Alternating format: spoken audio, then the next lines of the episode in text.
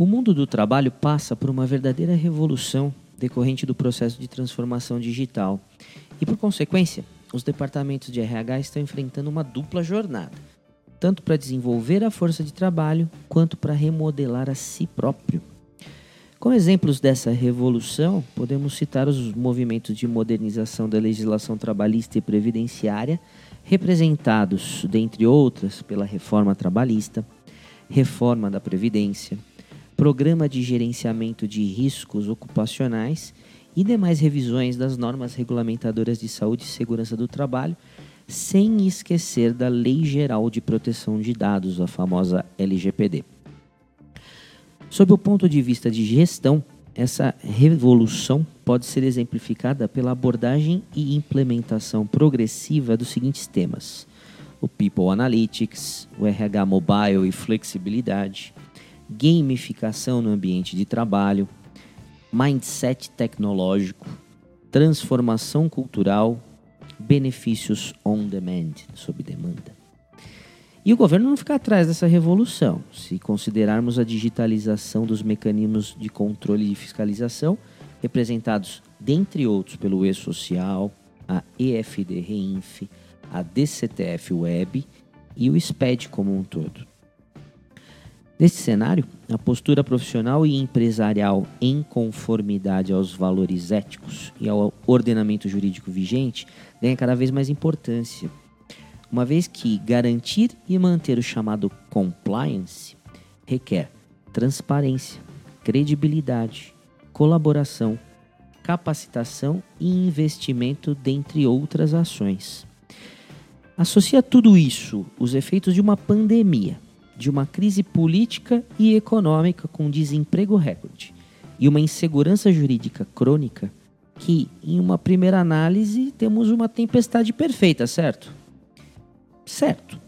Mas prefiro acreditar e acredito que também temos um mar de oportunidades a serem exploradas para juntos transformarmos rapidamente esse cenário em um ciclo virtuoso de desenvolvimento econômico e humano, principalmente com o apoio de um crescente ecossistema de startups que, em suas metodologias ágeis e disruptivas, né, digamos a palavra da moda, geram cada vez mais soluções que impactam muitas pessoas e atividades, cada vez em menor espaço de tempo.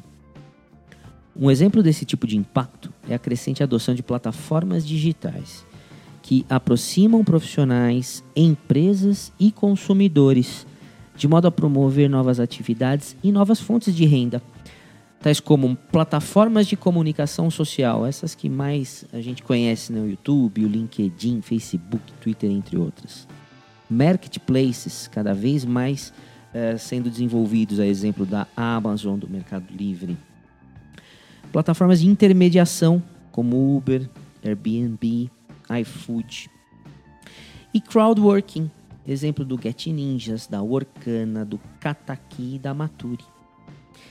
Bom, os problemas, os potenciais efeitos né, que vêm sendo apresentados por essas plataformas são o alto potencial de impacto no mercado de trabalho, o aumento da contratação de trabalhadores especializados, o aumento da contratação de profissionais autônomos, um alto impacto na jornada e no local de trabalho, e tudo isso impulsiona a tal da gig economy, ou economia baseada em relações de trabalhos temporárias e flexíveis, executadas principalmente por terceiros e autônomos.